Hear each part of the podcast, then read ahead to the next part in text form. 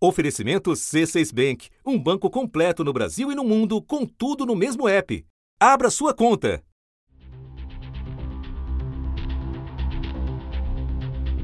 Ambientes diferentes para uma mesma cena. Do alto dá para ver a aglomeração das pessoas sem distanciamento. Em outro ponto da cidade, na Zona Sul, gente andando com a máscara na mão ou pendurada no queixo. Cerca de duas mil pessoas se reuniram aqui, nesse ponto da Praia do Arpoador, para um luau. Uma multidão. Som alto, dança, passeio de moto aquática. Seria tudo muito normal se não estivéssemos em plena pandemia da Covid-19. A festa rolou das 8 da manhã até as 2 da tarde, quando os policiais chegaram para dispersar a multidão. Tchau, fim de As consequências já chegaram.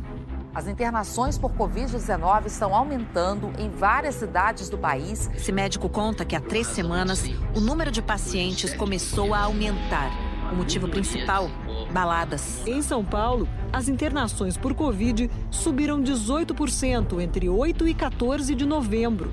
O governo do estado prorrogou a quarentena até 16 de dezembro. A administração de um dos principais hospitais particulares de João Pessoa está muito preocupada com o aumento de internações pela Covid-19. Os hospitais do Santos ligaram um sinal de alerta. Os sinais de agravamento da pandemia levaram a prefeitura e o governo estadual do Rio a abrir novos leitos para pacientes de Covid. Todas as vagas na enfermaria e na UTI para Covid nessa unidade da Unimed Rio estão ocupadas. Para completar, quem deveria orientar os brasileiros ou se cala ou deleta a informação correta. O Ministério da Saúde publicou uma mensagem na internet defendendo que a melhor ação contra o coronavírus é o isolamento social.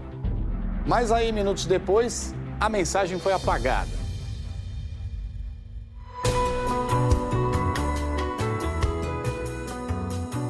Da redação do G1, eu sou Renata Loprete e o assunto hoje é distanciamento social. No momento em que muitos se comportam como se a pandemia tivesse acabado, quando na verdade ela voltou a piorar, é preciso entender o sentido e a importância da principal prática de prevenção. Quem vai me ajudar nesta tarefa é o médico brasileiro Ricardo Parolin doutorando do Departamento de Neurociência da Universidade de Oxford, no Reino Unido, e participante do grupo de resposta do Imperial College. Segunda-feira, 23 de novembro. Ricardo, no momento em que o contágio e as internações por Covid voltam a crescer no Brasil, a gente pode voltar lá para o princípio e te perguntar, para começo de conversa, como se pega Covid? Covid é uma doença que é transmitida por é, secreções respiratórias. Né? Então, a, a, principal forma de contágio é em, quando uma pessoa contaminada entra em contato próximo com uma pessoa que está suscetível. Né? Contato próximo é alguém que está numa distância aí menor do que 2 metros. E, em geral, essa transmissão se dá por gotículas, né? por pequenas gotículas de saliva, quando a pessoa está falando ou tossindo, é, que acabam chegando a essa pessoa que está suscetível, ela inala essas partículas e assim ela se contamina. Também existe a forma onde uma pessoa contaminada acaba depositando partículas ou gotículas contaminadas é, em algum objeto, e esse objeto é tocado ou manipulado por uma pessoa suscetível. E existe outra forma, que é a transmissão por aerossóis, que são partículas minúsculas, microscópicas, que não sofrem ação da gravidade, ou seja, elas ficam em suspensão no ar por vários minutos ou horas. E nesse caso, ela pode, pode acontecer a transmissão mesmo por uma distância maior do que dois metros. E isso geralmente a gente vê em ambientes fechados. Eu extraio da tua resposta uma ideia que me parece central aqui na nossa conversa. Me corrija se eu estou enganada. Quanto maior a proximidade, maior o risco. Certo?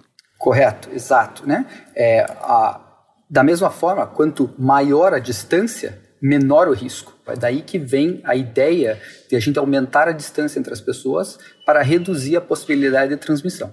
E que é o objeto principal da nossa entrevista. Então eu te peço que explique qual é a definição técnica e a definição social de distanciamento. A definição técnica de distanciamento social é literalmente aumentar a distância entre as pessoas aumentar a distância entre uma pessoa e outra para pelo menos dois metros né, em todos os momentos que isso for aplicado. Os consultores científicos do governo britânico falam que tudo se trata de exposição ao vírus e que um metro tem 10 vezes mais chance de você pegar o novo coronavírus do que uma distância de 2 metros e que é preciso reavaliar esses níveis de risco. Dessa forma, reduzindo a possibilidade de transmissão por gotículas, que é a principal forma de transmissão dessa doença.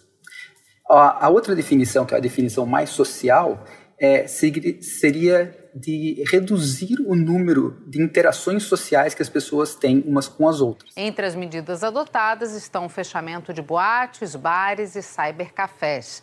Também estão proibidas reuniões com muitas pessoas, inclusive nas igrejas. Isso seria ao é, reduzirmos o número de viagens desnecessárias que fazemos, isso seria reduzir o número de, de vezes que utilizamos transporte público, seria reduzir o número de pessoas que a gente encontra no nosso dia a dia, evitando situações que não sejam absolutamente necessárias. Mais de uma vez aqui você já se referiu à distância ideal, maior do que dois metros ou nunca menor do que dois metros. Pode explicar para nós como é que se chegou a esse número? Esse número é um, um de certa forma, é um pouco arbitrário, porque existem diferenças nas literaturas, isso é, uma, é, isso é uma, um histórico é, não só do Covid, isso são, se aplica para várias outras doenças que são é, transmitidas por gotículas, como, por exemplo, a gripe, né? e que a gente sabe que é, uma pessoa falando, ou tossindo, ou espirrando, ela projeta essas gotículas num raio de cerca aí de um metro de distância, talvez um pouco mais do que isso. Mas por ação da gravidade, essas gotículas caem ao solo. Né? Então, ela nunca consegue, as gotículas nunca não chegam a uma distância tão grande a ponto de contaminar alguém que esteja a 3, 4, 5 metros de distância. Né? Então, essa seria a definição científica, é daí que a gente tem esse, esse entendimento. Ricardo, a esta altura da pandemia, a gente já percebeu que varia o grau de cuidado das pessoas e às vezes da mesma pessoa, dependendo do momento, né? Então, às vezes ela toma aquele cuidado integralmente, fazendo tudo como tem que fazer, e às vezes ela faz na galega tá? Então eu queria que você nos explicasse qual é a diferença entre um distanciamento bem feito e um distanciamento de mentirinha, que na minha cabeça é um pouco correspondente a usar máscara no queixo, sabe como é? Sim, sim, sei, sei muito bem. Vamos lá. É, eu posso dizer como é que funciona aqui na Europa, né? É, eu moro atualmente na Inglaterra, onde eu faço meu doutorado, e a, aqui, por exemplo, é, em qualquer loja que a gente entre, é, existe um fluxo limitado de pessoas que podem estar no estabelecimento ao mesmo tempo. Isso é determinado ao se calcular a, a área da loja, né, dividido pelo, pela essa bolha que cada pessoa ocupa, que precisa gerar pelo menos um metro de raio ao redor de cada pessoa. E mesmo caminhando dentro de um corredor do supermercado, as pessoas evitam passar mais próximas uma das outras do que cerca de um metro e meio a dois metros. Supermercados e varejistas são obrigados a seguir algumas regras sanitárias, instalar sinalização, adesivos e comunicação interna nas lojas, orientando sobre a distância de dois metros entre as pessoas. Aqui no laboratório também, depois que reabriu, nós somos orientados então a nunca ficar mais próximos do que dois metros de outras pessoas. As nossas bancadas são planejadas para manter esse distanciamento e mesmo assim a gente é obrigado a utilizar utilizar máscaras em tempo integral. Bom, agora vamos para a diferença entre ambientes fechados e ambientes abertos. Eu quero que você nos explique a diferença do ponto de vista do risco. Ambientes abertos têm um risco muito menor de transmissão do que ambientes fechados. Tá? Eu não consigo te precisar qual a porcentagem de risco, porque isso de, depende do fluxo de ar é, do vento no momento e, e, de várias outras questões. Mas sempre devemos preferir ambientes abertos e bem ventilados. Né? Por isso que quando quando eu vejo algumas críticas, as pessoas estarem na praia ou correndo na orla ou, ou em parques, isso não faz muito sentido, porque esses são, na verdade, ambientes muito, de muito menor risco. As pessoas devem privilegiar os ambientes abertos. Nas praias, somente são permitidos a prática de esportes individuais e o banho de mar. Ficar na areia não pode, mas da Urca ao Pontal, o que se viu foi aglomeração e muita gente descumprindo as normas mais básicas, como o uso de máscara. Agora, ambientes fechados a gente entra num problema que é a questão da transmissão por aerossóis, que é aquilo que eu mencionei, aquelas partículas minúsculas que ficam suspensas no ar e acabam acumulando. Né? Se a ventilação num ambiente fechado não for boa e a, a quantidade de vezes que o ar naquele local não é, é trocado, aí você, a gente começa a ter maior risco de transmissão por aerossóis. E aerossóis não são adequadamente filtrados pelas máscaras que a gente utiliza as máscaras comuns, máscara cirúrgica ou máscara caseira.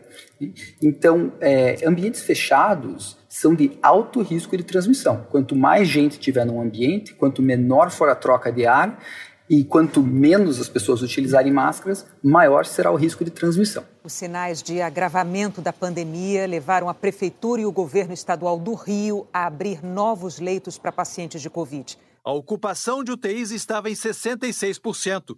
Agora esse percentual voltou a subir, chegou a 83%. Tanto na Grande São Paulo quanto no interior do estado, a taxa de ocupação de leitos de UTI girava em torno dos 40%. A taxa de ocupação de leitos no estado de UTI está chegando em 45% e aqui na região metropolitana de São Paulo, quase 52%. Bom, eu quero aproveitar para passar em revista com você vários ambientes fechados para a gente tentar um pouco fazer a gradação do risco.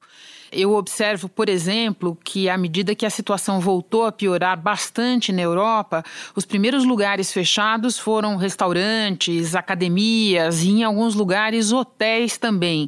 O que, que você tem a nos dizer sobre esses lugares? Eu me lembro que no verão europeu, muita gente atribuiu uma alta de número de casos, bem menor que a atual, mas que aconteceu também ali, exatamente a retomada da, intensa da frequência aos restaurantes. Quer falar um pouco desses lugares? Em termos de, de risco, o restaurante é um, é um ambiente definitivamente arriscado, né? É, principalmente se você é, for frequentar o restaurante com alguém que não faz parte da sua bolha domiciliar. O que, que eu quero dizer com isso? Alguém que não reside no mesmo domicílio que você. Então, quando você está entrando em contato com outra pessoa sem máscara, uma proximidade aí de menos de um metro, que é, são mesas de restaurante, falando, comendo, né, e no, normalmente respirando normalmente, às vezes até falando alto por causa de música ambiente, é, esse risco é bastante elevado. Agora, coloque várias dessas mesas dentro de um restaurante, às vezes com ar condicionado, com pouca ventilação, né? então o risco aumenta bastante. É, outros locais onde o risco é bastante elevado são locais onde as pessoas têm que falar alto. Ou, ou onde as pessoas estão cantando ou estão é, com respiração ofegante, como academias. Né?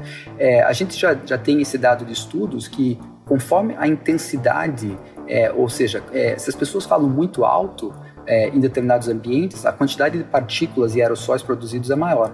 Né? Então, por isso que aqui na Inglaterra, em vários outros locais, uma das primeiras restrições que eles tiveram quando os restaurantes e, e pubs reabriram foi é, restringir a, a, música ao vivo ou música ambiente. Mas um estudo da Universidade de Stanford, nos Estados Unidos, mostrou aí os lugares com mais contágio da Covid.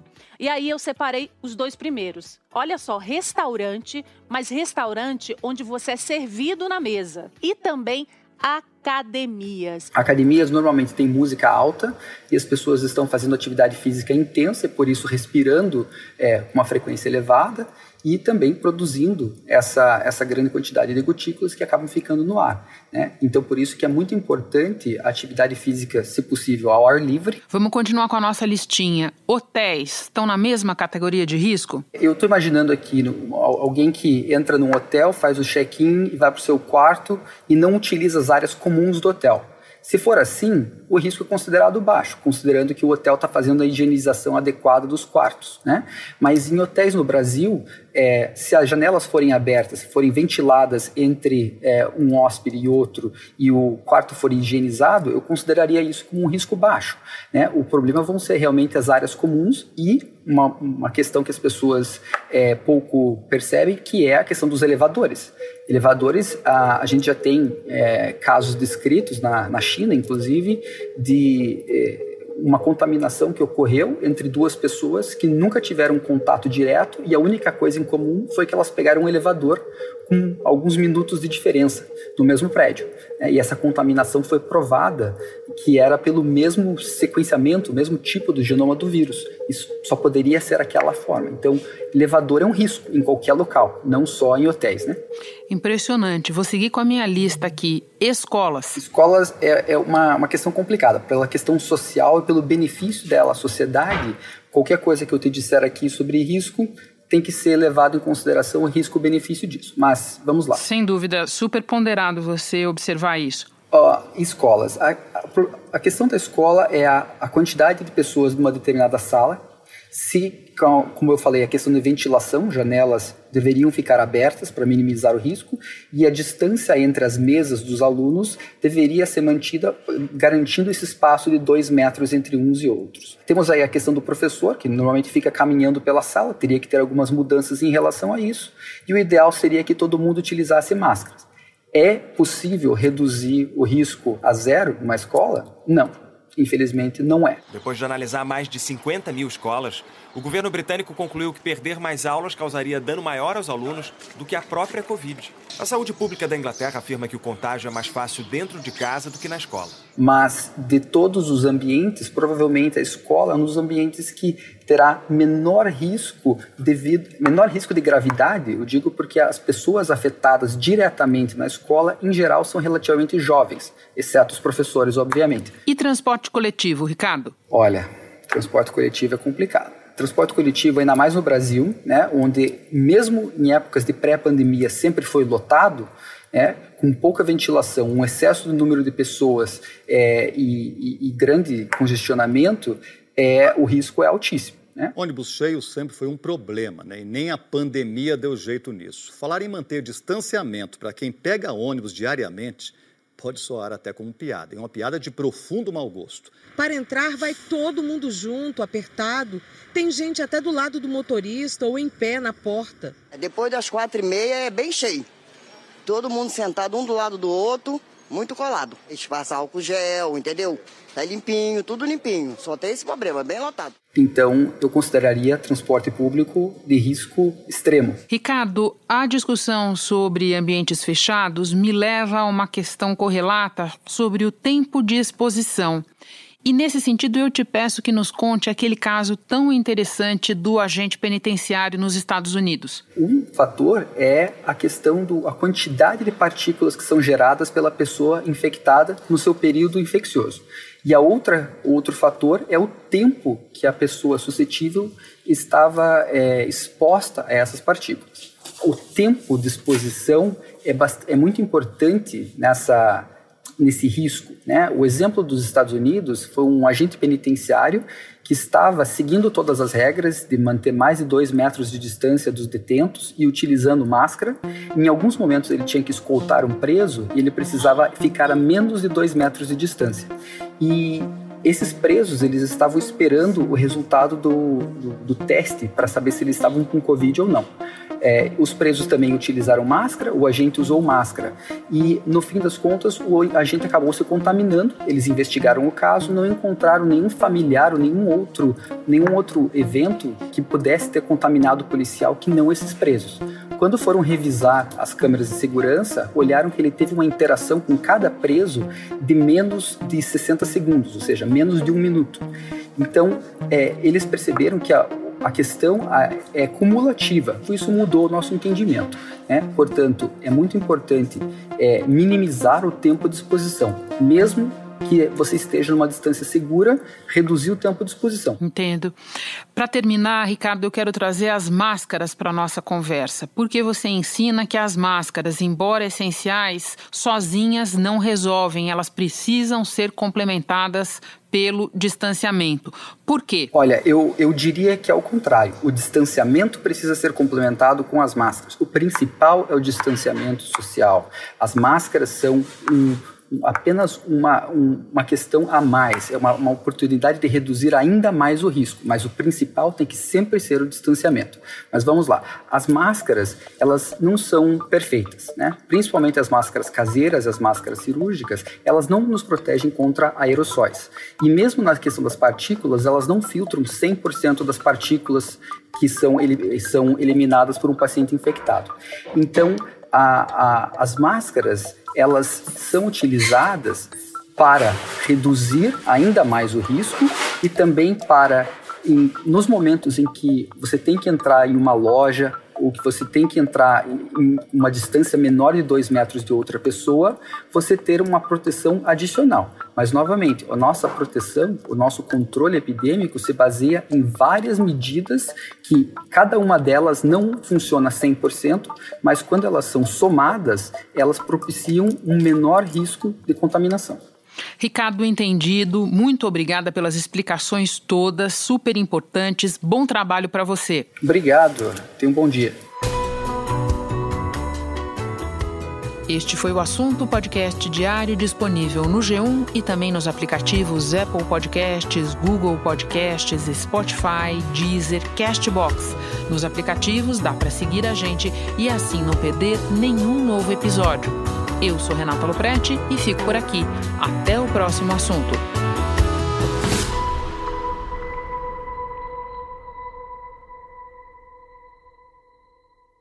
Você no topo da experiência financeira que um banco pode oferecer. Escolha um banco completo no Brasil e em qualquer lugar do mundo. Abra sua conta no C6 Bank.